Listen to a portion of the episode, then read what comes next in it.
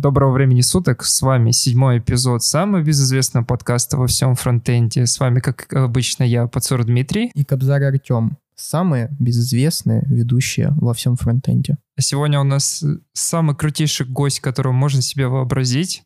Мы уже тут, наверное, с самого начала создания подкаста пилим и пилим то, что ты будешь первым-первым. Обязательно тебя запишем. Но так получилось, что у нас третий. Алеша. А, привет, с вами Алексей Золотых, самый большой человек во фронтенде. Big boss во фронтенде. Big boss, да. Ну что, ребят, давайте обсудим Dart, раз, раз это такая канитель. Потому что у нас самый, наверное, ярый фанат Dart а. На своей памяти я вот с, с русскоязычного комьюнити питерского помню. Это Дмитрий Махнев, Алексей Золотых, который с нами. И кто же еще? А, Женя, кот. Да, да. Но почему фанат? Я, мне не нравится слово фанат, и потому что это означает какую-то слепую преданность. Вот настоящий фанат, я раньше спортом занимался, он же должен что делать? Он должен, даже когда его команда проигрывает, он должен все равно ее поддерживать. Я в этом отношении такой прагматичный человек. Мне когда что-то нравится, я использую. Мне перестает нравиться, я перестаю использовать. То есть я такой не настоящий сварщик. Я только учусь. Звучит неплохо. А, ну, всем сейчас стало логично и понятно, что мы будем обсуждать все, в этом выпуске все про Dart. Я предлагаю обсудить первую но- новость. Это у Дарта есть свой личный блог на медиуме, там написали статью Announcing Dart 2.5, 2.5, Supercharge Development. Ну что ж, ребята, обсудим? Давайте, давайте. Первое, что сказано в блоге, это о том, что превью ML Complete, а, как насколько я понимаю, у ребят есть свой language сервер, и они добавили machine learning в автокомплит. Кто что думает по этому поводу? У них давно language server протокол, а, но только это не language server протокол, а было что-то другое. Вот когда это еще не было модно, а, и, собственно, они добавили такое небольшое машинное обучение туда для того, чтобы что-то подсказывать разработчику не на основании только типов, например, а на основании каких-то других эвристик, так скажем. Как я понял, там это все на фоне хайпа вот той нейронной сети, которую представили, которая просто вот встраивается в редактор, и, по-моему, они показывали для Python демку, когда прям из всех, вот там они обучались на GitHub, полностью на коде GitHub, э, который они получали, ну, именно не на самом GitHub, а я имею в виду на том коде, который лежит в открытых репозиториях на GitHub. И, собственно, под, когда вы писали, он предлагал, э, ну вот вы пишете for, а вам прям целый цикл с телом, что это какой-то каунтер. Э, и я так понял, они вот просто вот подобную модель в language server втянули. Я так понимаю, у нас сейчас есть как бы три вещи по поводу автокомплита. Как можно быстрее код писать? Это сниппеты. Ребят, вы юзаете, кстати, сниппеты? Вот такой вопрос. Нет. Мне кажется, это порочный путь.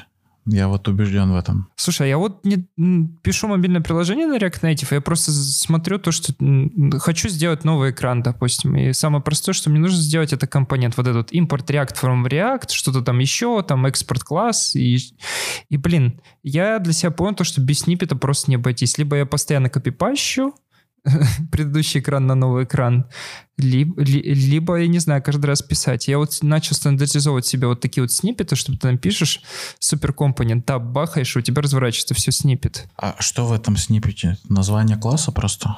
А, там, безусловно, те импорты минимальные, которые мне нужны для экрана, название классов, где, где-то там добавлены то, что type пропсы, потому что я пишу на TypeScript. Вот там 10 строчек, но эти 10 строчек позволяют мне безумно экономить время. Ну, я, конечно, не знаю, как другие. Я много видел, кто использует, но у меня иногда складывается ощущение, что это просто способ быстро и непродуманно какой-то код вносить. Особенно, когда, если есть много бойлерплейта, если, например, это не 10 строчек, а 20 строчек кода, то автоматизировать это сниппетами, мне кажется, не очень хорошо. Поэтому я вот как-то так пишу с нуля все осознанно зато получается. Звучит круто. Ну, второй вариант, это понятно, как Артем сказал, это у нас автокомплишит по поводу типов, и все, наверное, помнят, как продукты JetBrains тебе предлагали там тысячу автокомплитов из тех библиотек, которые у тебя не установлены. Или просто у тебя огроменный там монолит, у которого хреново туча библиотек, у тебя их в скопе нету, но он тебе предлагал. Ну и вот сейчас как бы эра развилась. Кстати, а никто не может вспомнить, Плагин же какой-то недавно сделали отдельно, то есть до Дарта какая-то IDE или что-то такое. Да-да-да, есть, и он у меня даже стоит, и он мне даже помогает, заканчивается на Nine, по-моему. я еще добавлю то, что ты, Дима, забыл еще один. Ну, это понятно, что ты этот путь забыл, ты его даже не знаешь, потому что ты не пользуешься Vim. Но есть такая штука, как макросы. И когда ты там что-то написал, ты можешь это забиндить в макрос, и все, и юзать в, течение вот сессии макрос этот. Ну это же по сути снипет, только временный. А, это чуть более продвинутый механизм, чем снипет, потому что, ну, ты не только можешь там вставлять какой-то код, ты можешь менять код, ты можешь, э, не знаю, преобразовывать какие-то вещи, ну, сохранять банально вот точка, самый любимый оператор, вот и команда в Vime, которая просто вот а, прошлые твои, прошлые изменения, которые были за одну итерацию сделаны, производит еще раз. А вы знаете, что еще забыли? Если вот э, часто работаете в IntelliJ IDEA, там есть э, такой автокомплит, он не использует семантику языка, он автодополняет тупо по тексту. И это очень хорошо ложится, например, на такие моменты, когда у тебя есть какое-то слово, которое уже заюзано в коде. Ну, какая-то семантика, там, я не знаю, условно говоря, суперюзер. Вот. И я нажимаю Alt-slash, э, и он меня ищет по суперюзер. А Vim у меня настроен таким образом, что он просто по словам английского языка ищет. И это помогает иногда ничуть не хуже, чем автокомплит по, так скажем, типам. Вот. У нас, кстати, такая у тебя заметна синергия, то есть ты юзаешь и идею, и Vim. У нас начинается, мне кажется, битва редакторов, тот выпуск, который мы все обещали, даже форму я сделал громадную.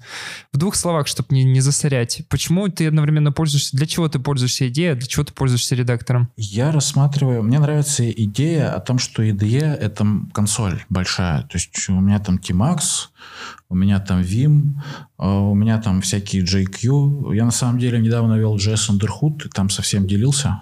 А, вот я понимаю, что для многих это дичь, но у меня это такой способ автоматизировать пространство. Вот.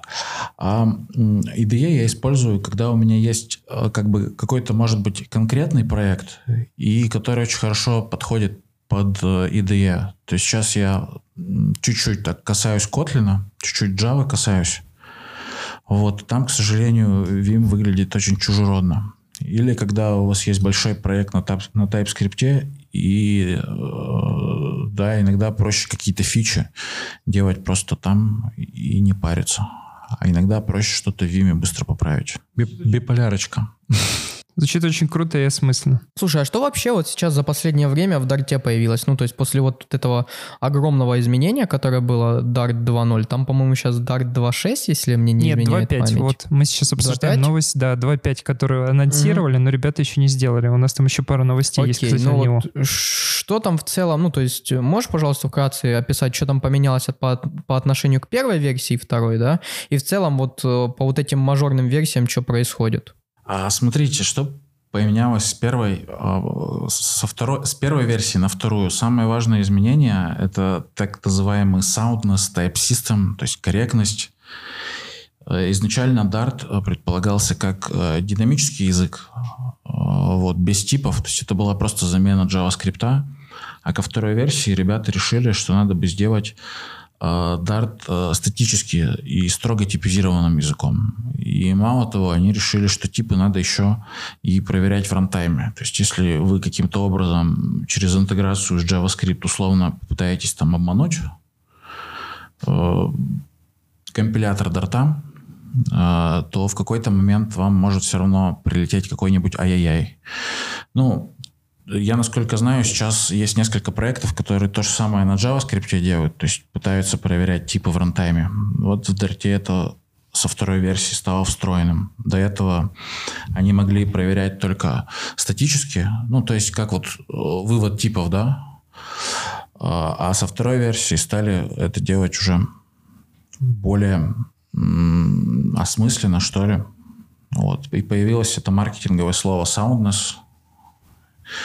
Вот. А дальше до, с версии 2.0 э, до версии 2.5 э, такие изменения достаточно, как мне кажется, минорные. То есть там небольшой сахарок для работы э, с коллекциями. Вообще коллекции в Дарте мне очень нравятся. Это одна из лучших штук в языке. Вот. Смешные изменения с сетами там были. Вот с тем, что как создавать сеты. На самом деле ничего на ум-то особо так и не приходит. Какая-то работа больше внутренняя идет. Ну, тут они в 2.5, я не успел договорить, они добавили э, FFI, типа, как же это говорится? Сейчас я скажу красивейший термин. Foreign Function Interface. Да, спасибо, Артем. Его добавляют сейчас в PHP 7.4, как раз он в Dart прилетел. Исходя из этого, им нужен C-шный API, и они, да, они добавляют C-Based Operation System APIs. Это тоже очень круто, поэтому можно будет прямо в Дарте какой-нибудь стандартной библиотеке написать, по сути, биндинги к C-шной библиотеке. К примеру, там lib ffmpeg. Ну, точнее, он не ffmpeg lib, там их дофига, но как бы написать биндинги к ffmpeg звучит очень круто. Мне кажется, это чего не хватает. И как раз это добавит. А знаете, я, может, сейчас немножко непопулярную точку зрения озвучу, но э, Dart очень хорош там, где его не применяют. Это для написания серверных приложений. То есть это как замена Node.js. Ну, кстати, я понимаю, почему. Ну, действительно, как это, из вот этих всех описанных вещей, которые ты сказал, что это строго типизированный язык, что он эту, ну, там он получается статически типизированный, и в целом, получается, у нас еще есть и э, типизация в рантайме. То есть, ну, мы можем прям проверять вот эти все JSON-чики, которые нам в запросах пришли хорошо. Ну, прям по типам. Нам не нужны всякие вот... Э, что у нас там сейчас в ноде есть? Joy, э, GQ... Не GQ, а как же оно называется? Я вспомнил. Юй. О, вспомнил. А я поищу, вот. кстати, есть. Но это, кстати, про валидацию, мне кажется. Я немного тут не про контрактное программирование. Да, Юп, Юп, я... Вот, вот мы Юй вырежем. А еще там а, недавно, по-моему, на холле было несколько таких докладов, да и в целом а, про там корневой недостаток ноды, про то, что теряется контекст. Вот, и в Дарте, в принципе, есть механизм зон, который э, позволяет, так скажем, как-то с этим попытаться побороться. То есть... Но с другой стороны, слушай, а как э, он вообще, получается, вот со синхронностью работает? Ну, то есть он по модели вот этого IO, как э, там Jinx подобное, или все-таки среды выпускает на каждый? Ну, то есть как это происходит с точки зрения вот как сервер? Или там отдельно надо сервер поднимать а-ля Apache, который будет Dart э, сервить? Он работает ровно так, насколько я знаю, я здесь могу, конечно, ошибаться, э, в это не копал, но он работает примерно так, как работает нода со синхронностью, то есть один в один. А, именно потому, что э, изначально люди, которые писали V8, они ушли писать Dart, и в целом очень похожий механизм. А, то есть это крутилка такая, ну, типа, я ее называю, как бы так сказать, молотилка, да, когда у нас есть event loop, вот, и у event loop есть, э, ну, вот эта вся история с кучами, с колбеками. Э, ну, я могу вкратце рассказать, что такое зоны, потому что никто не рассказывает. Вот вы, когда mm-hmm. в JavaScript пишете приложуху и, хочете, и хотите сохранить ваш контекст, ну, условно говоря, в каком-нибудь колбеке, самый простой способ сделать, сохранить контекст, это сделать через замыкание. Помните, там лет пять назад мы писали this равно that, и потом that использовали э, вот в колбеке. Мне кажется, еще в CoffeeScript какой-то синтаксис был, чтобы Интересно, типа там собака, собака. это был ЗИС, а что-то там две собаки, по-моему, можно было сохранить контекст. Меня, меня бог миловал, простите за мои такие. Я, я CoffeeScript как-то вообще не трогал. Но да, наверное, э, вот. И, грубо говоря, э, зона, как мне кажется, это попытка сделать это в некотором автоматическом смысле. То есть вот, когда у вас есть, э, ну, как бы, у вас, э, так скажем, в вашем приложении не так много мест, где может ваш код свалиться в асинхронные. То есть если мы посмотрим на JavaScript, это какие-нибудь там э, set тайм-ауты, какие-нибудь вызовы э, сторонних API, вот, или какие-нибудь там конкретные указания на то, что сейчас будет там промис. Ну, условно. Если все эти места, так скажем, заманкипачить, то есть сказать, что а давай-ка мы эти все места будем контролировать, то можно а, а, отслеживать эти переходы и в эти переходы прокидывать этот контекст, получается, автоматически. Вот. И потом к нему получать доступ. Я, наверное, очень запутанно, да, рассказал? Не-не, все хорошо. Я попробую сейчас этот, назад отойти немного, это мы далеко убежали. У нас вообще сколько? Четыре модели. Это у нас есть 3D, есть Green Thread, это горутины, к примеру. Mm-hmm. Есть акторная модель, И есть, сейчас скажу еще, вот э, с Event Driving Development, с вот эти с Event лупами, событийная mm-hmm. модель. И, по-моему, все. И, а, ну еще есть вот эта вот PHP-шная модель. Пришел запрос, я вот работал и умер. И умер, да. Это из Jane или как назвать? Вообще, э, смотрите, какая история. Изначально, мне кажется, ну, тут опять, э, может быть, надо мной эксперты в Дарте будут смеяться, если, если, если они найдутся.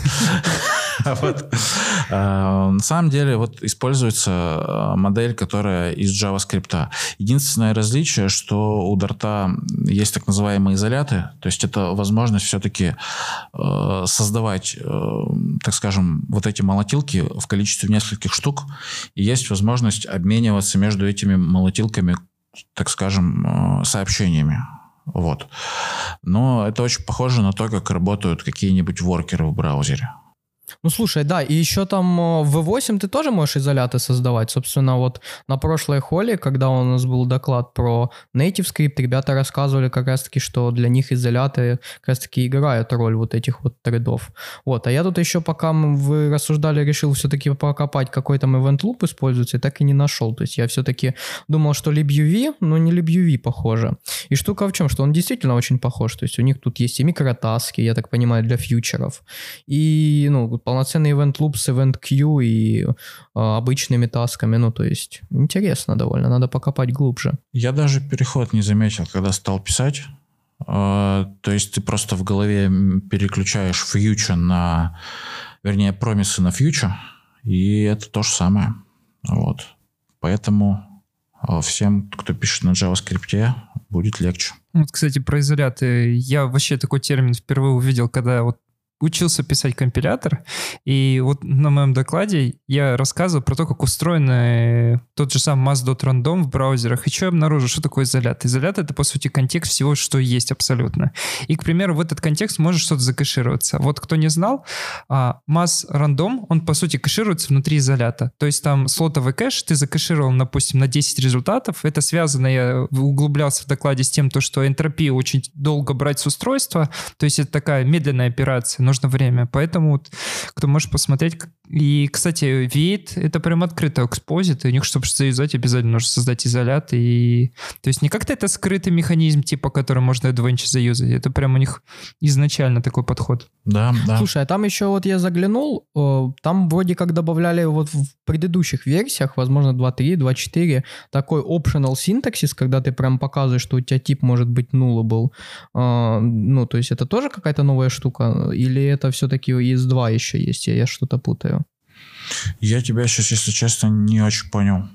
Мне нужно Когда ты пишешь стринг, знак вопроса, допустим, у тебя функция возвращает не просто стринг, а стринг знак вопроса, то есть такой um, optional. Um, угу. Он может вернуть стринг, а может ну по идее. Слушай, я не помню, когда это появилось, вот честно. На самом деле не так часто и надо. Там есть из такого же, из похожего future O, когда ты можешь вернуть future, можешь вернуть значение. А, вот. А когда появился string вопросик, а, я, к сожалению, не застал. Вот. Как-то как так органично. Я тут, собственно, и хочу вот по этому поводу покопать в Дарте, но покопать больше в его систему типов, потому что, ну, Дартап скоро, кстати, если что? Скоро дартап. Но, тем не менее. Я знаю прекрасную фишку, как это сделать. А, ты заводишь какое-нибудь issue, а как, как, короче, получить информацию по дарту? Ты задаешь какой-нибудь глупый вопрос вышью на гитхабе. А буквально через полтора часа приходит человек, специально обученный, и вываливает на тебя несколько страниц комментария по тому, почему они так сделали. И Э, да, что, ну, теорию. И прям классно. Вот, я пару раз так делал. Вот. Ну, нашим слушателям, конечно же, не рекомендую. Читайте другие ишью такие же. Судя, судя по всему, потому что у них там 5к ишью на гитхабе, у них либо люби, много любителей комью, в комьюнити спрашивать вопросы, либо есть немного багов. Да, но слушай, так, собственно, я закончу мысль, и, мол, я хочу вот покопать в эту систему типов, для чего? Я тут недавно эм, услышал доклад очень интересный, его еще и статью на Хабре декодировали, э, назывался «Подтипирование в Джулия». Ну, то есть это язык такой, Julia, если что.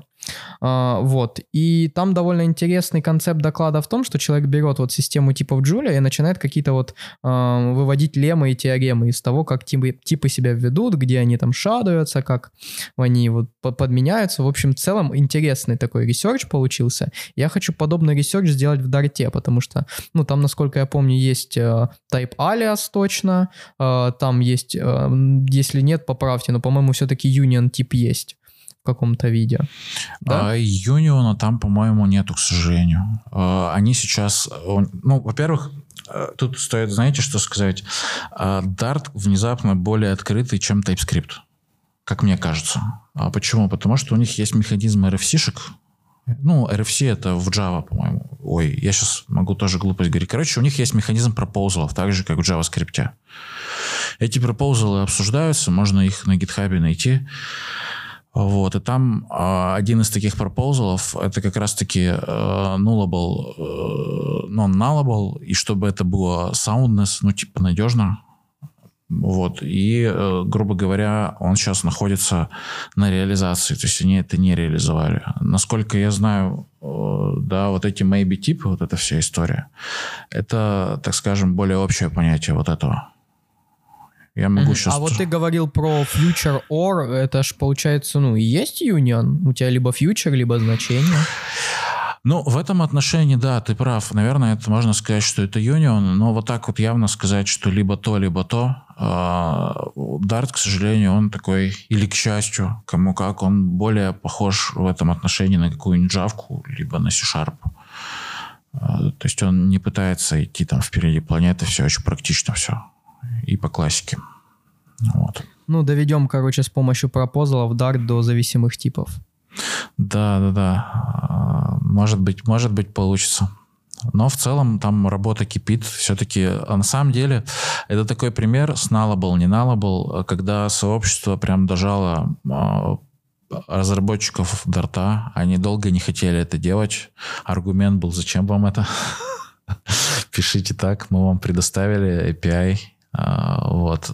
Но с развитием а, сопутствующих технологий, типа того же Flutter, вот, они, собственно, решили сделать это, и я прям очень жду. Вот мое личное имха, мне кажется, то, что у нас Flutter появился и Fuchsia, это настолько сейчас просто пушнуло Dart, и они теперь от него не откажутся. Я вот смотрел, это, они с такой скоростью пилят. Если они свое ядро запилили, Zircon, по-моему, называется, и по сути, Flutter, это все ради Фукси, то все. Теперь по-любому, если вот сейчас выбрать тот же самый Dart, а, не используя TypeScript с нодой, то, мне кажется, в ближайшие пять лет ты точно покрываешь то, что они по-любому будут его развивать и по-любому будут поддерживать. Это это очень классный плюс. Просто существует такая вот догадка, я не знаю, как сказать правильно.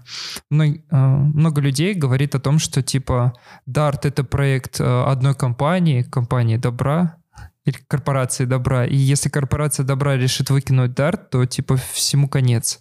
Но вот сейчас это, кстати, наоборот, уже не аргументный аргумент, можно так сказать, а все, Дарту быть. И Дарт уже точно не умрет. Что думаете по этому ну, поводу? Слушай, ему ну, настолько быть, что как это... И тут вот появляются компании в России, которые веб на, на Dart перегоняют. То есть, если раньше я слышал, что только у Райка там продукт написан на Дарте, то сейчас, вот насколько я знаю, будет на фронтенд конфиг, следующем рассказать человек. Я честно не помню, как компания называется, но они вот тоже свой продукт начали переводить э, на Dart, и причем говорят, это обосновано все. То есть они выбирали между TypeScript, он вроде как в своем докладе расскажет, почему не TypeScript, чем он им не зашел, почему они выбрали Dart. Алексей, апеллирую к твоему опыту. Ты что думаешь по поводу Dart на фронтенде?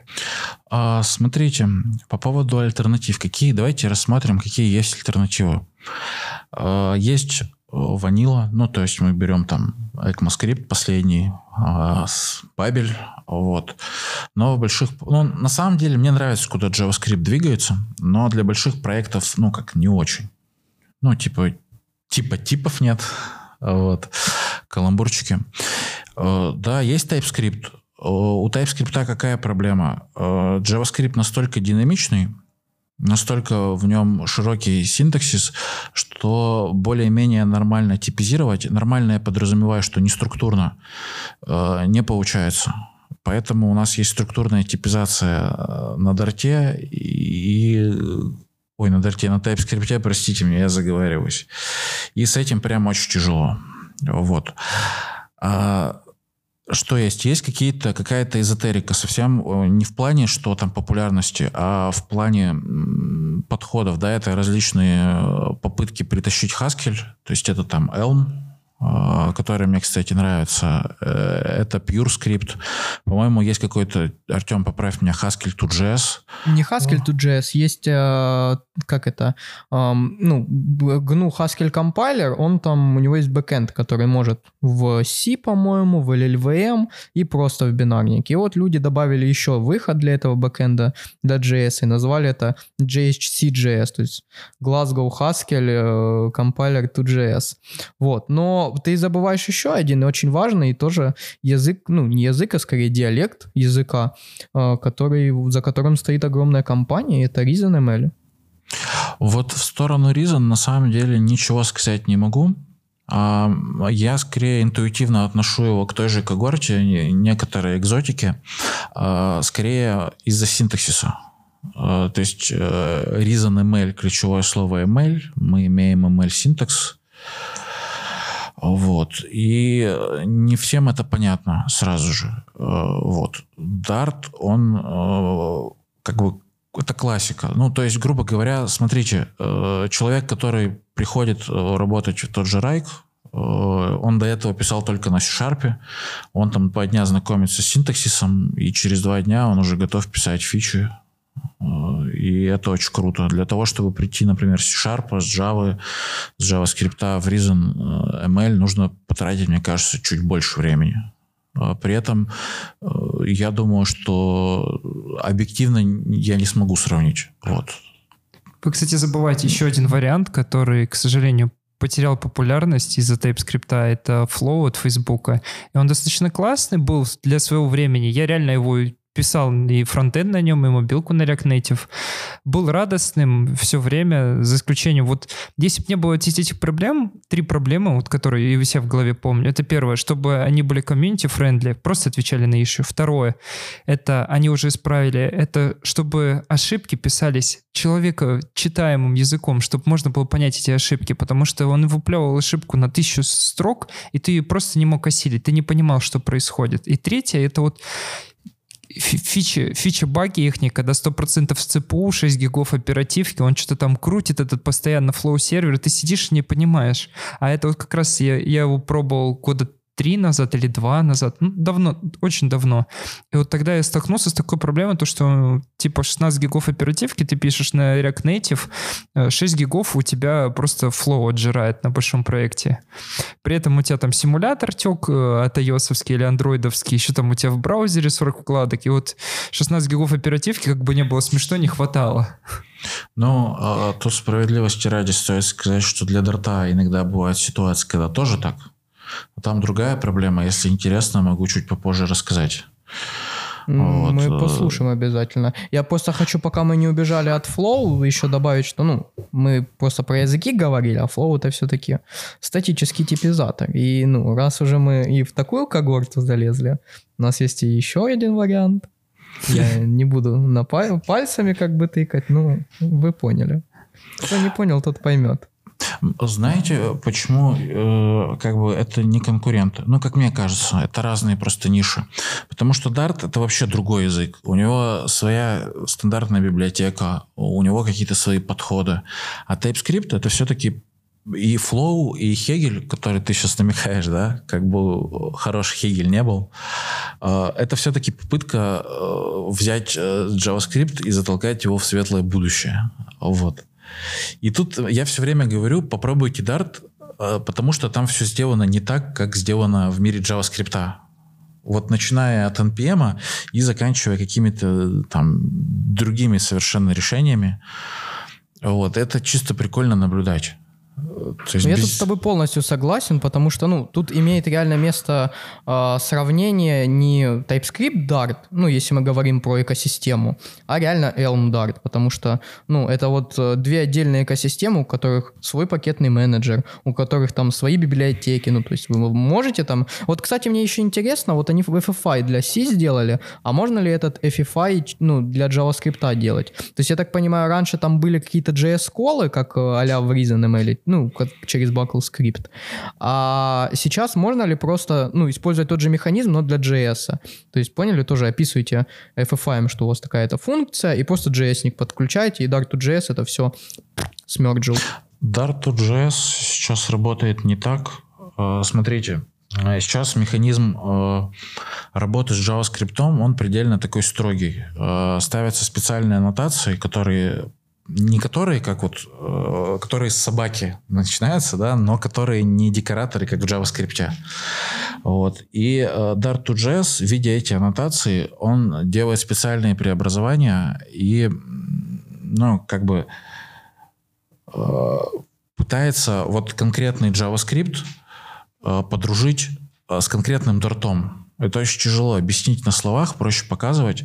Но смысл в том, ну, условно говоря, есть какой-нибудь э, метод, который должен э, как-то называться в дарте, да, и э, чтобы JavaScript его мог вызвать, или наоборот, JavaScript его мог вызвать, нужно, чтобы Dart2JS как минимум его оставил. Вот. Для этого как минимум нужно пометить аннотации. Потому что Dart2JS, он же почастую все убирает. Вот. Ну, я очень так э, неаккуратно это все объясняю, но зато просто. Там на самом деле намного все сложнее. Еще раз повторю, что Dart, он компилится во что-то очень странное для обычного JavaScript-разработчика. Да, ну, в целом, тут я про то, что вот такой механизм, он, ну, не выглядит естественно, что ли, с аннотациями. То есть, да, аннотации, они служат для как это, ну, слово страшное, но декорирование, но не того декорирования, как декоратор, а именно пове- описывание поведения, что аннотация меняет поведение а, нашей какой-то синтаксической единицы или значения.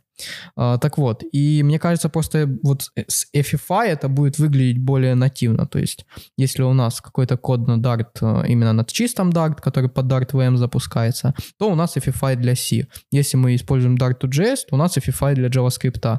Это вот как а вот у Wasm, да? То есть у тебя есть Wasm, а есть, короче, land, который Wasm не принадлежит, и просто ручки торчат там для файл system, для input-output, для сети и т.д. и т.п.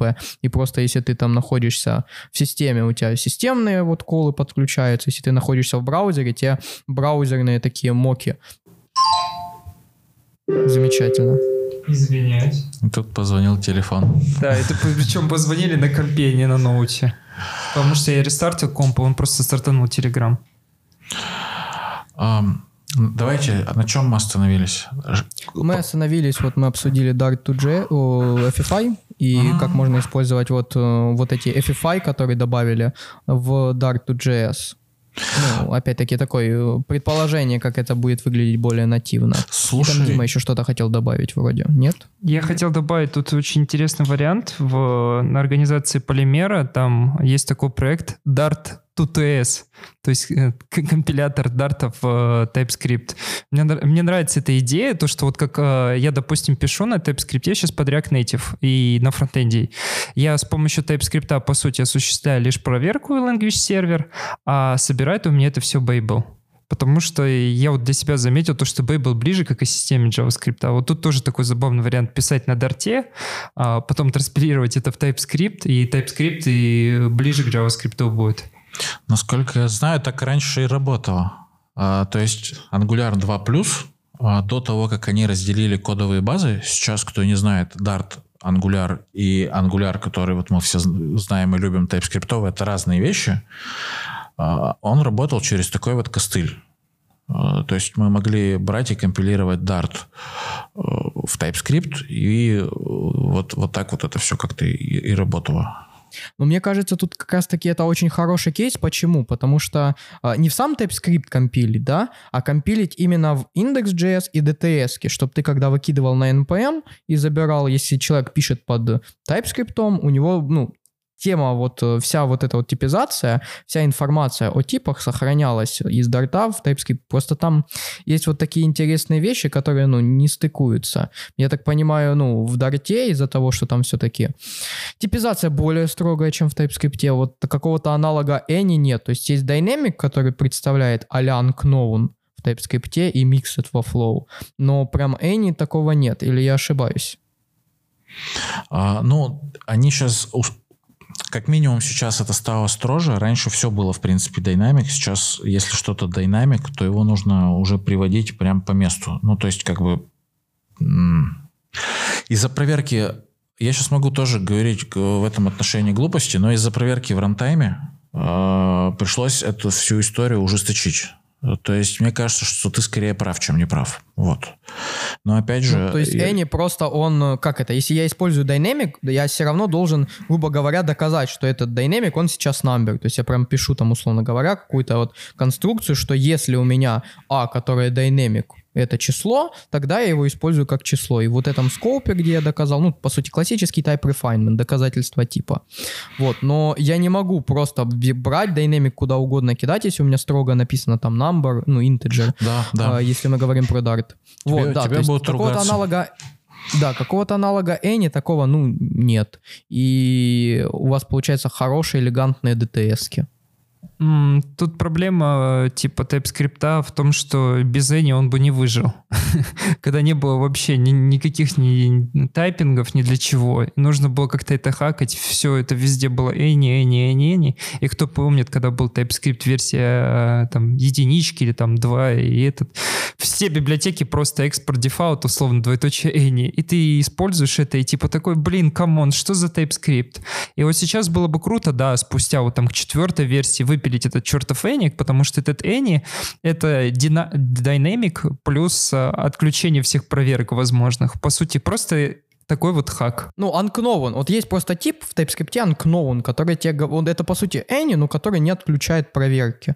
То есть ты просто должен руками доказывать, что этот unknown сейчас число. И, ну, почему не использовать его? То есть это реально более, типа, безопасно получается. Эм, ну, вот хак с отключением вообще типов, это для системы, которая типа проверяет, для меня вообще странная. Вот такая вот э, такой алгоритм для решения проблемы того, что у тебя библиотек нет. Ну, возвращай ты unknown, пусть человек докажет, что у меня объект, да, замечательно, что у меня там не экспортнулось число. А так, ну я же говорю, у тебя вообще вот проверка на статическом, вот в ahead of time, она бесполезна получается. Нет, там, э, может быть, я не совсем тебя понимаю, но там можно, например, сказать, привести прям э, конкретно, можно сказать условно, вот этот динамик, он сейчас int, то есть можно сказать динамик as int и заткнуть вроде как э, таким образом компилятор. Не-не-не, не... смотри, вот это, кстати, плохой кейс. S — это прям каст типов. Да, потому что, да. ну, в TypeScript ты тоже можешь сказать S, и у тебя, ну, просто ты вообще любое значение кастанул, и все замечательно. Вот, кстати, каст типов в TypeScript тоже ужасен. То есть у тебя там проверки не выполняются, что ты... Ну, то есть, то есть какие-то банальные проверяются, что ты там, по-моему, число к объекту не можешь кастануть. Но более сложные могут вообще не проверяться. А, а и еще у меня, ну, это такая боль, вообще просто вспомнил, что у меня иногда бомбит, когда прям включаю включаешь редактор, вот я недавно писал, э, вот, собственно, и для Харьков JS, и в целом э, решил библиотечку с итераторами выкинуть.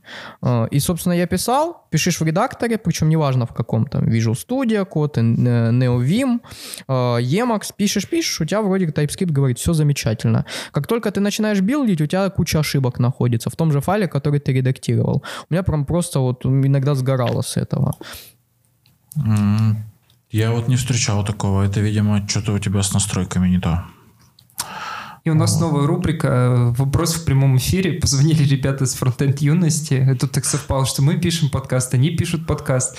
А, спрашивают такой вот интересный вопрос. Обсудите, почему приватные свойства в ноде нельзя было ре- реализовать через private, а только через решеточку? У кого-то есть догадки, почему именно такой синтаксис, и почему вот обновился V8, вышла новая нода, и там реально решетка for private fields? У меня есть, и ответ есть прям в ишьюсах, там его очень долго форсили. Почему? Потому что когда мы обращаемся к полю, обращаемся, я замечу, не объявляем, а обращаемся, нам нужно понимать, что это поле private.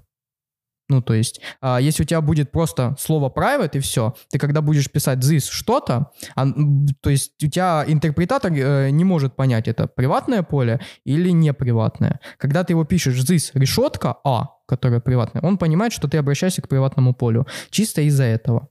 То есть это может быть вообще любой символ. Там доллар, андерскор, просто доллар и андерскор это валидные символы для идентификаторов, что могло просто поломать вот э, существующую там кодовую базу. Я правильно понимаю то, что private fields можно написать только в классе, внутри класса? А вот, кстати, вот это непонятно. Просто исходя из того, что если можно их как-то по-другому еще написать, то я могу представить кейс, когда эта решетка нужна. Но если их можно написать только внутри класса, то зачем мне это делать? Э, ты, может, вспомнишь, э, что у тебя представляет из себя результат класса? То есть инстанс и объект — это одно и то же в JavaScript. То есть это не какой-то отдельный, отдельный инфермерный. Единственным, чем объект отличается от какого-то инстанса, в том, что у него там в конструкторе будет не объект, а вот, собственно, функция, которая вот преобразовалась из класса в функцию, да, синтаксическим сахаром.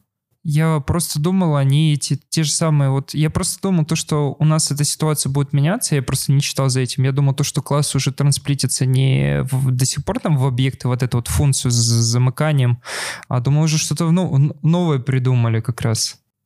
Не, оно-то новое, то есть это от реализации зависит. Просто э, штука в том, что у тебя все равно результирующий объект от объекта обычного отличается только вот э, прототипом и конструктором. И все. Хотя я, кстати, вот интересная штука, я тут недавно вот пока писал э, этот, собственно, вот эти итераторы, я тут столкнулся с интересной штукой при тестировании. Я хотел что сделать? То есть э, фишка в чем итераторов? Я добавил определенные вот вещи, я, по-моему, в первом выпуске рассказывал, что я делал пропозал, его уже сделали. Я просто решил библиотечку сделать, которая реализует этот пропозал, чтобы у нас там фильтр, мап, reduce, реверс, вот эти все вещи, они проходили в одну итерацию, а не в несколько.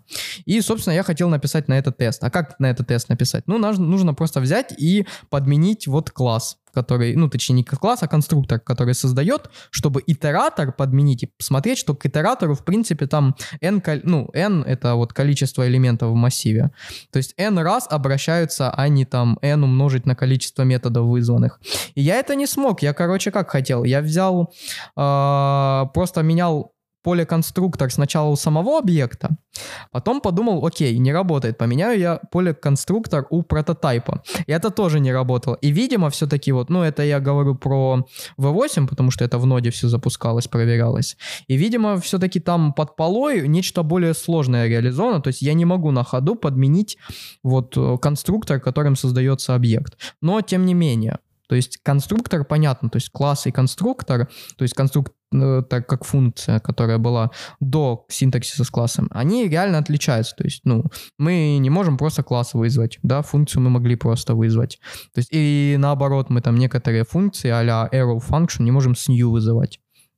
И штука в чем, что сами вот эти вот методы создания объекта, они, естественно, отличаются. И под полой они отличаются. Но объекты результирующие, они вот от тех объектов, которые конструировались когда-то, вот отличаются по факту V8, что ты конструктор на ходу не можешь подменить.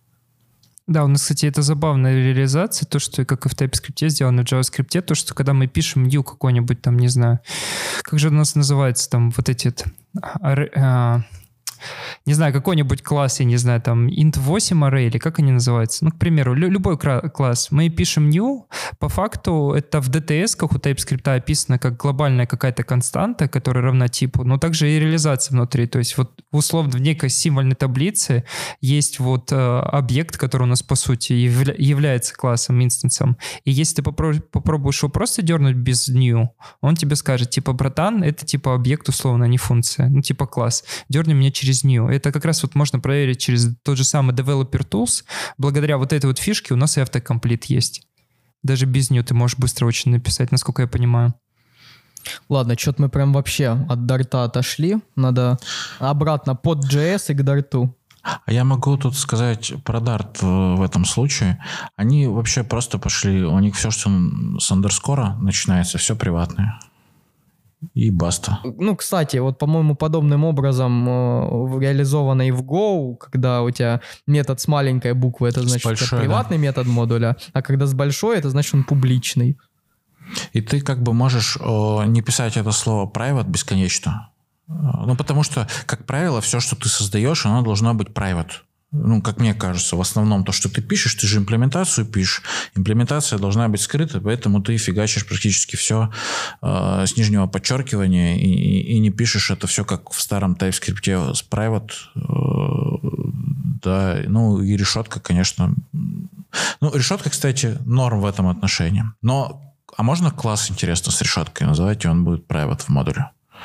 А, его а, просто не, тогда не, нельзя экспортировать. Я понял.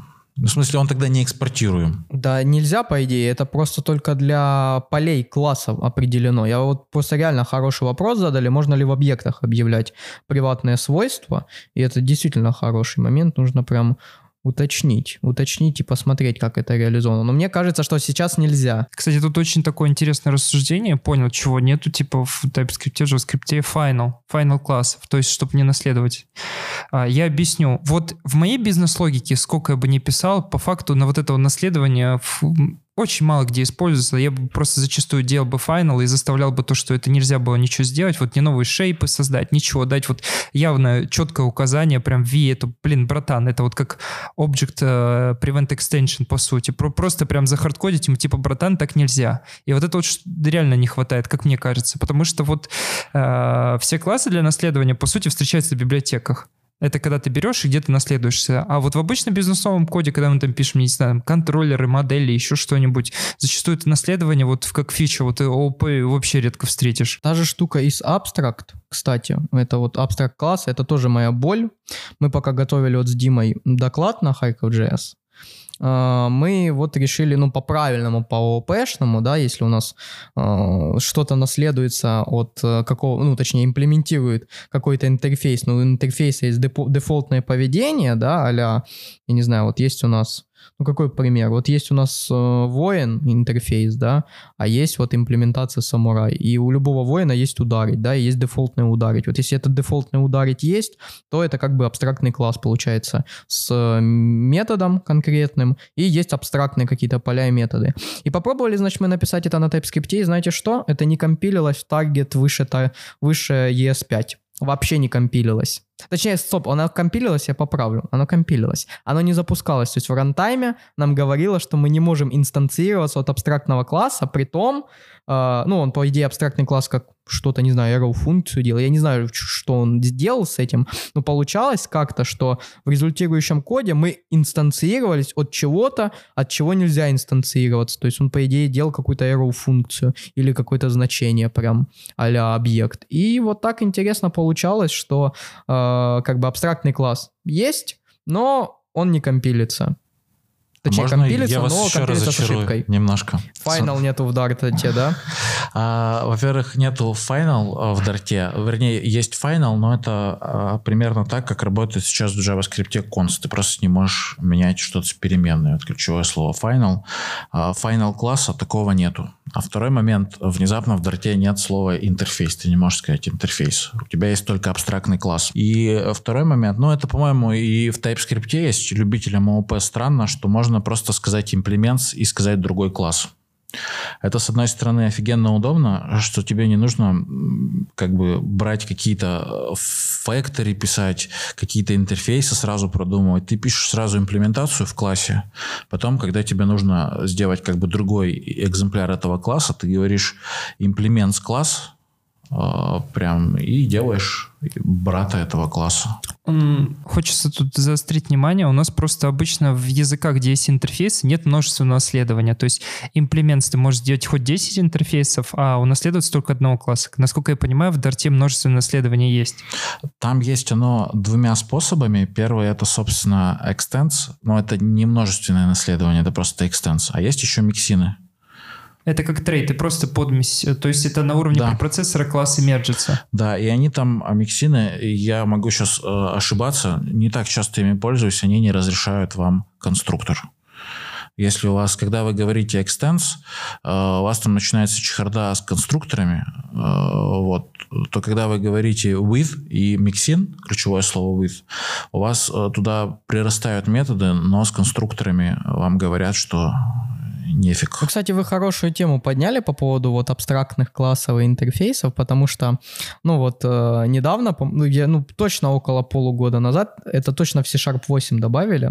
То есть раньше у вас чем интерфейсы от абстрактного класса отличались? Ну, первое, самое главное, это что вы интерфейс не можете инстанцировать никак, ну, это логично. А, кстати, нет, подожди, абстрактные классы тоже не можешь никак инстанцировать. А в Дарте, а в Дарте, а в Дарте можешь. Представляешь? Э, да, но, собственно, а, раньше отличалось чем? Что в интерфейсе ты просто описываешь тип, да, то есть ты не можешь дефолтное поведение описать для метода, дефолтную реализацию. А в абстрактном классе можешь. То есть у тебя могут быть какие-то абстрактные поля и дефолтная реализация метода. А сделали в C-Sharp 8, что можно и в интерфейсе добавлять дефолтное поведение для интерфейса. Это там нужно было, по-моему, для стыковки вот внутреннего э, API, которая вот Common Language Runtime, по-моему, называется, когда у вас там куча классов CLR в дотнете. Ну, короче, и вот там, получается, вот граница между интерфейсами и абстрактными классами, она теперь вообще размыта. Вот, то есть там есть, ну, то есть я сейчас не буду грузить, в чем различие. Вот там есть реально различие э, маленькое по этим дефолтным классам. Или, по-моему, нет все-таки. У меня такой вопрос, а почему систему типа в Dart не называют строго типизированной? Вот этот тип Dynamic, это строго типизация, потому что за ним стоит, по сути, структурка, которая обозначает какой-то там тип и ссылается уже на ключевой объект. А давайте в терминологии определимся. Вот смотрите, статическая и динамическая типизация понятна. Статика на этапе компиляции, динамика на этапе выполнения. Вот. А чем строгая отличается да, от нестрогой? Вот здесь хотелось бы прояснить. От слабой, да. От объясню. слабой, да. Да. А, штука в чем? Что э, как бы в слабой типизации ты можешь что-то, э, какой-то тип, который не вступает в реляцию с другим типом, использовать для этого типа. Пример банальный. Банальный пример, когда вы можете э, в char, в C закидывать числа. Ну, потому что число это как, ну, как бы то число, которое ты закинешь, оно какое-то представление вот э, черектора имеет вид. И наоборот. Ну, то есть вот эта распространенная тема, когда у вас э, ч- массив чаров, э, это как бы байты. То есть массив байтов. И обычно еще здесь питончик приводят как э, язык, э, у которого все-таки э, она типизация динамическая, но не статическая, но она строгая. То есть э, вот эти все истории, э, что там нужно было в питоне 2, когда я еще писал, приводить одни стринги к другим стрингам, вот эта вот вся история, когда ты не мог этого сделать нормально. Я тоже был сейчас несу. Короче, э, обычно приводят на примере питона вот эту историю, э, потому что питон, он строго типизированный, э, но он динамически типизированный. Ой, ну там у него такая вот сомнительная строгая. Опять-таки, как это? Нет строгая, не строгая, есть степень строгости, да? И вот еще штука, чем отличается слабая система типов от строгой системы типов, это преобразование типов. Наличие явных или неявных преобразований типов. Вот пример вам неявных преобразований типов, когда вы в if в JavaScript суете что-то. Это что-то будет преобразовываться в boolean. Или когда вы там используете какие-то там минусы, у вас неявно будет value of вызываться, там операторы сравнения, когда тоже будет приравниваться что-то. Ну, в общем, вот такие виды, когда у вас есть неявное приведение. И явное, это, кстати, тоже приведение типов не очень хоро- хорошее, потому что, э, ну, если у вас что-то, система говорит, что это какой-то тип, значит это какой-то тип. Если вы приводите, значит вы добавляете вот такую маленькую дырочку э, в вашей вот э, в вашем построенном приложении с типами. Поэтому вот это основное отличие слабой типизации и сильной типизации.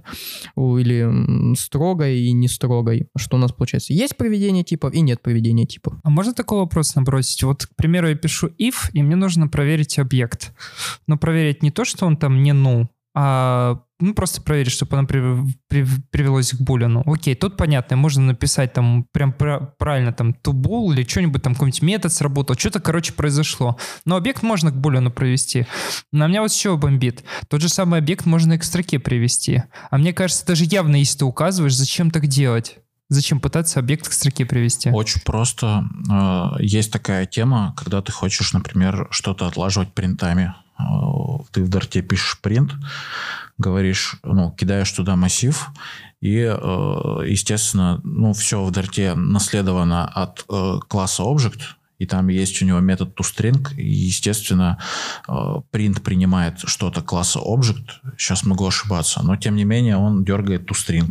Вот. О, я приведу сейчас пример очень интересный из PHP. У них вообще магия. Когда ты пишешь wordump, может сработать, по сути, magic метод, подчеркивание, подчеркивание, debug info, по-моему, называется внутри класса. И ты можешь прям инкапсулированно всего там что-то что свое абсолютно написать. Ну вот, слушай, и вот с принтом это опять-таки хороший пример того, как э, не сильно строго описана система типов. Ну, не система типов, а метод, в принципе, типами. Потому что там принимается object да? А можно было как написать? А можно было написать, что это generic, который э, наследуется от object. И, соответственно, когда вы это пишете, вы уже ставите вот это вот ограничение, да, что у вас э, тип, который передается, у него должно быть toString. То есть, если мы посмотрим в какой-то Haskell, там прям у вас есть вот эта вот жирная стрелочка, равно и больше, э, которая вам, вы описываете какие-то рестрикшены, которые вот, э, как, какие э, эти type family у вас должны имплементироваться у типа. То есть, грубо говоря, вот у вас есть какая-то, я не знаю, сортировка, да, и вам нужно вот в, прокидывать, условно говоря, список каких-то типов. И если мы хотим это все описать э, вот строго, строго системой типов, мы говорим, что у нас есть э, какой-то А-тип, да, у которого реализованы там условно говоря, equals, uh, great uh, or equal, less or equal, uh, или less и great, или просто less только. Ну, короче, какая-то вот, какая-то type family, которая позволяет нам типы как-то сравнивать, да? И вы говорите, что это список вот таких-то типов, и все. Вот э, с принтом можно было бы тоже, ну, если мы переведем на, на TypeScript, это будет выглядеть как print, это generic t, extends object, а от Т, э, и, собственно, я не знаю, что там, прокидывать, вызвать ту стринг и прокинуть его куда-то в System.io. Ой, ты как сложно говоришь, прикинь, вот print — это такая штука, которая абсолютно утилитарная. А у Дарта, например, есть настройка, которая тебя обязывает указывать дженерик, если он там есть, потому что все, что в Дарте э, не дженерик, ну, все, что ты не указал, оно динамик.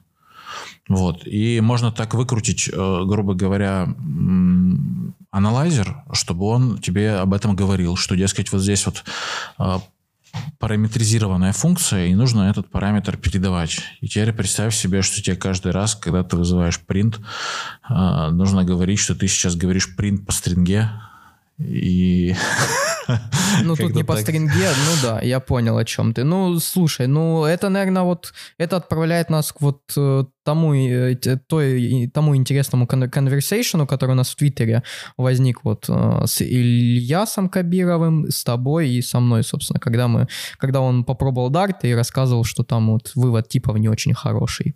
Это вот про вот это, что, собственно, ну, у тебя можно определить какой тип прокидывается в аргумент, да, по дженерику. То есть э, это опять-таки вот э, алгоритм вывода типов. Нет, смотри, Но, да. от а тебя я перебью, Артем. Смотри, в Дарте ты можешь это сделать. То есть ты, например, э, есть в коллекциях условно говоря, такие объекты, которые, на которые наложены ограничения в дженерике. Например, что вот у нас есть какой-нибудь лист, и этот лист должен быть Т, и этот Т, на него накладывается constraint, что он, например, э, number, да, то есть у него есть все, что должно быть у числа. Так, такая, такая история есть. Э, мы так говорили немножко про другое. Мы говорили про то, что если где-то в теле функции э, дергается какой-то, ну, грубо говоря, метод или какая-то другая функция, которая типизированная, то язык должен выводить должен вот эту верхнюю функцию, которая там, он должен ее типизировать. Вот. Э, я на самом деле как-то без этого жил, оно нормально было. Э, в Haskell я пробовал, там это есть, но там система типов, понятно, гораздо более продвинутая. Вот. А так про Dart я об этом даже не задумывался, поэтому я вот эти вопросы задавал. Вот. А касательно ограничений, они, они есть, то есть можно так написать. Не, я не про ограничения. Я тут как раз-таки ремарку в сторону того, что тебе нужно явно generic писать. Ну, явно apply generic, указывать, какой у тебя тип в дженерике находится.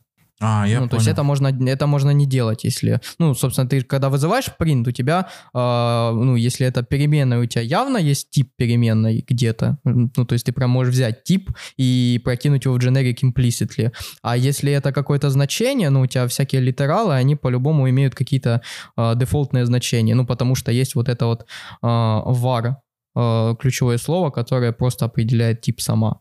И, собственно, из этого плясать уже можно просто implicitly применять вот эти все дженерики. Слушай, а я там на самом деле в этом трейде, можно его даже приложить, а, предлагал э, написать прям в команду разработки э, дарта, отвечают вот реально за полдня и спросить про вывод типов и планируют ли они это или нет. И, возможно, э, это будет в скором времени, учитывая, что они сейчас стали к комьюнити прям прислушиваться. А может, это уже где-то и в планах есть они еще не умеют, так скажем, быть открытыми. У меня вот. тут шутка, я сегодня в Твиттере запостил. Я зашел отписаться от e-mail рассылки Сбербанка, и мне написали то, что в течение 7-10 рабочих дней они отпишут меня от рассылок. А ты тут говоришь, что, что в команде Дарта за, за полдня ответят. Прям, ну, мне кажется, это очень быстро, если реально так отвечают. Ну, по крайней мере, у меня опыт такой был. Еще при этом они как-то в рантайме... Э, ну, смотрите, Dart — это, во-первых, само ядро Dart, и они стараются его облегчать. Поэтому многие библиотеки, они выносят куда-то в сторону, при этом они имеют э, в Dart мире статус официальных. Это, например, библиотека PAS, которая работает с путями. То есть они посчитали, зачем ее держать там. Вот у меня есть опыт работы с, таким, с такими библиотеками, которые поддерживает команда Дарта, но которые не являются официальным ядром. И вот там ответ у них был, ну, три дня самое дольше. Самое долгое было, да. Вот. Слушай, вопрос. Исходя из этого, то, что, опять же, если мы говорим про пакеты, то там должен быть свой пакетный менеджер, пап, насколько я помню. Mm-hmm. Что ты можешь за него рассказать? Uh, они, короче, сделали все наоборот. Смотрите, uh, что у нас в мире JavaScript? JSON. Package JSON. Uh, какие достоинства? Мы можем с ним работать в JavaScript сразу же нативно. JSON родной формат, никаких проблем нету. Какие недостатки? Там нет комментариев. Вот. А, в Дарте пакетный менеджер называется pub. Он конфигурируется файлом pubspec YAML, и, как несложно догадаться, внутри использует YAML. А, у YAML есть эти комментарии, вот, то есть можно там комментировать, но проблема и в том, что YAML э, мне лично очень тяжело писать, потому что это вот это питонячие вот эти вот отступы. Прям я иногда с них очень сильно бешусь. Вот. И второй момент, его, наверное, где-то тяжелее парсить. Но в том смысле, что э, нету такой вот, знаете, как бы бесшовной интеграции, как в JavaScript. Следующая история. А если вы... Ну, есть вот эти шутки за 200, когда самая тяжелая вещь во вселенной — это папка Node Models. А почему так происходит? Потому что в папку Node Models подтягиваются зависимости пакета, а, зависимости зависимости пакета, и у вас может быть такая ситуация, когда у вас, грубо говоря, в вашем проекте находится очень много модулей. Там эти папки, они по 500 мегабайт весят. Да-да, копии, разные версии одного и того же модуля. Вот. В Дарте э, на самом деле такой папочки нету. Э, все делается, ну, как бы есть глобальная папочка на э, всю вашу операционную систему, и туда скидываются просто все версии ваших пакетов, которые вы уже когда-либо скачали.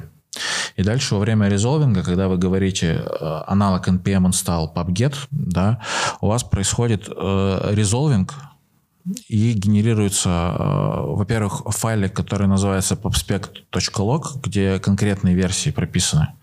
А во-вторых, генерируется, по-моему, .packages файл, где прописаны ссылки, откуда каждый пакет брать.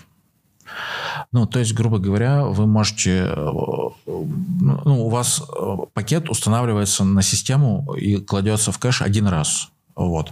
А дальше в, дартовском, в дартовом проекте есть только информация, откуда этот проект брать.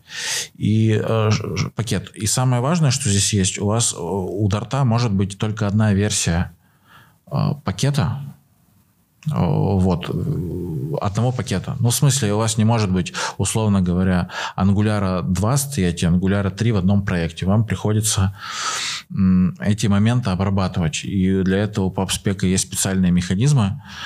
С одной стороны, это позволяет более прозрачно понимать, какой именно пакет вы сейчас используете. То есть, если вы заиспользовали пятый Angular, нет шансов, что где-то подтянется четвертый внезапно. Ну, абсолютно никаких. Знаешь, что мне это... Да, Знаешь, да, да. что мне это напомнило? Очень сильно напомнило GoPass.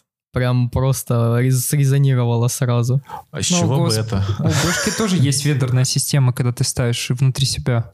У них сейчас она подъехала. Раньше, да, у них там был GoPass, надо было все это глобально ставить или постоянно конфигурировать. Там даже два. Есть GoRoot, это где, по-моему, SDK лежат, а GoPass это где, откуда он будет искать библиотеки. Но это не совсем так. Это просто, смотрите, для вас, как для разработчика, все остается то же самое. Никаких глобальных зависимостей у вас нету, ни на что это не влияет. То есть, если вы какой-то пакет ставите глобально, это там отдельная история, у вас просто вместо того, чтобы генерировать вот эту вот папочку Node Models, генерируется один маленький файлик, который говорит, где эти пакеты брать и каких версий. У меня отсюда два вопроса очень больших. Это первое, вот как у TypeScript совместимость с DTS, к примеру, вот они тоже сейчас начали задумываться, писать версию что-нибудь такое, признак, потому что они ломают все равно потихоньку. В Dart, я так понимаю, такой проблемы нету, они прям очень строго следят за семантикой, и пока вот у меня будут минорные релизы, у них не будет никаких breaking changes. Они, да, строго сидят, следят. И второй момент очень важный, что чисто теоретически, ну, я здесь, конечно, опять же, не такой прям эксперт, э, но чисто теоретически можно написать штуку, которая автоматом определяет, поменялось, поменялся у вас API внешний или нет. Э, А это, как вы понимаете, э, штука, которая определяется SimVer. То есть, если у вас изменился API, э, то чисто теоретически можно аналайзером это посмотреть, сделать снапшот, вот, и математически ставить эти версии. Не знаю, почему так еще не сделали. У меня просто вот в, в чем вопрос. Вот если пишу на TypeScript, мы, как правило, паблишим в уже просто обычной JS и DTS. -ки. В Dart я, когда буду делать импорты, я, по сути, буду импортировать по симлинкам э, дартовские файлы DT-шные. И тогда, получается, у них должна быть э, семантика соблюдена на 100%, потому что если они что-то там сломают, вот, в пример, в какой-то там библиотеке при переходе, то они не могут это просто вариантов сломать. У них нету их. Просто TypeScript каждую версию все равно ломает. Ну, как сказать ломает? Он идет к тому пути, куда он как бы должен прийти, просто им нужно сломать. И получается то, что я тут не могу, э, нельзя им ломать, это как бы стопроцентная гарантия, что они не сломают, иначе будет беда. И второй вопрос, а есть какая-то инструкция, там, я не знаю, PubDebug или что-нибудь, чтобы вытащить и по симлинку, получается, пакет и возможность его грязно отредактировать? То есть пойти прям в вендор и что-то поменять? А, да можно это все сделать. И даже вы, когда в IDE правите, вы когда через команд на маке, через Ctrl на винде проваливаетесь, вы можете докопаться вплоть до библиотеки стандартной, которая лежит в определенном месте, даже не с пэкэджами. Можете прям там поменять в целом, никаких проблем нету. Другое дело, что это других заэффектит. Вот, никогда так не делайте. Я лично пару дней так на баге убил, потому что поменял, думаю, там быстро поменяю, сейчас все заработает. Вот. А первый вопрос я не совсем, к сожалению, понял. Вот у нас э, просто есть аналог. Можно считать, что у нас есть папочка Node Models. э, просто вместо того, чтобы, ну, сделана такая оптимизация, чтобы не тащить в Node Models конкретные файлы, они при- притащены в какое-то определенное место в системе, они подписаны конкретной версией. И э, вот этот э, language server, про который мы, по-моему, до записи говорили, встроенный, который есть в Дарте, он, э, грубо говоря, понимает, как с этим работать. Э, Вот. И там не какие-то DTS, там прям конкретные типы. Ну, вот. Единственное, там есть некая договоренность о том, что э, как строится дартовский проект. Там есть папочка lib обязательно.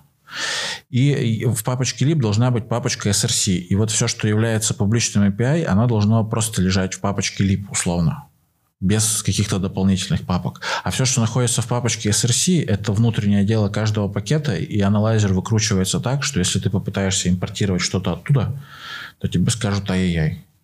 Ну, там есть еще другие папки, помимо lib. Есть папочка web и м, и, и, и, по-моему, тест еще, да, но это к делу, наверное, меньше относится. Я еще хотел, знаешь, что спросить? Вот у меня в связи с тем, что это отдельный вот э, пакетный менеджер и отдельные репозитории, возник э, когда-то вопрос, можно ли поднять свой локальный репозиторий с э, вот этими всеми зависимостями. Ну, то есть, знаешь, как можно приватный NPM у себя в компании корпоративный поднять, и чтобы все там сервилось. Можно ли такое же сделать с пабом? Это неправильный вопрос. Правильный вопрос, можно ли просто поднять такой локальный репозиторий. Вот если формулировать таким образом, то, насколько я помню, там раньше были сложности технические. Может быть, сейчас они пофиксили. Но я имею в виду, что это делается, есть open реализации, но, к сожалению, это делается не так просто там, ну, как для NPM, а просто потому, что Dart там меньше использует, э, меньше фидбэка у людей. Вот. Но у нас я сейчас подумал, можно прям брать, короче, и в локальной, в корпоративной сети взять просто DNS, на, на уровне DNS переопределять запросы и реализовать и подобный сервер, который вот как паб отвечает. Да нет, зачем так прям делать? Там, в принципе, это делается при помощи переменной. Ты просто прям переменное окружение указываешь, откуда брать паб, и он туда ходит. С этим проблем-то абсолютно нету. Там именно с тем, чтобы поднять этот паб-сервер, есть э, некоторые сложности. Хотя это было, когда мы этим всем занимались. Ну, не я занимался, а когда компания, в которой я работал, занималась. Это было типа, там, знаете, года три назад. Понятно, что сейчас я уже не владею информацией. Но это тогда можно было сделать с бубном, но можно. Да, кстати, Артем, не получится так DNS-ками, типа другой дать айпишник, потому что, скорее всего, там уже даже в то время было HTTPS, и ты просто TLS-верификацию не пройдешь. Он просто, да, пойдет на другой айпишник, но проблема случится в том, что он просто скажет то, что, блин, братан, сертификат не работает. А с вами был Under.js, самый э, безызвестный подкаст с самыми безызвестными ведущими, с ведущими, которые отвечают в, прям в рантайме на ваши твиты, на ваши сообщения в Телеграм. Э, был Артем Кобзарь, Дмитрий Подсора и Алексей Золотых. Пока-пока. Пока-пока. Пока-пока.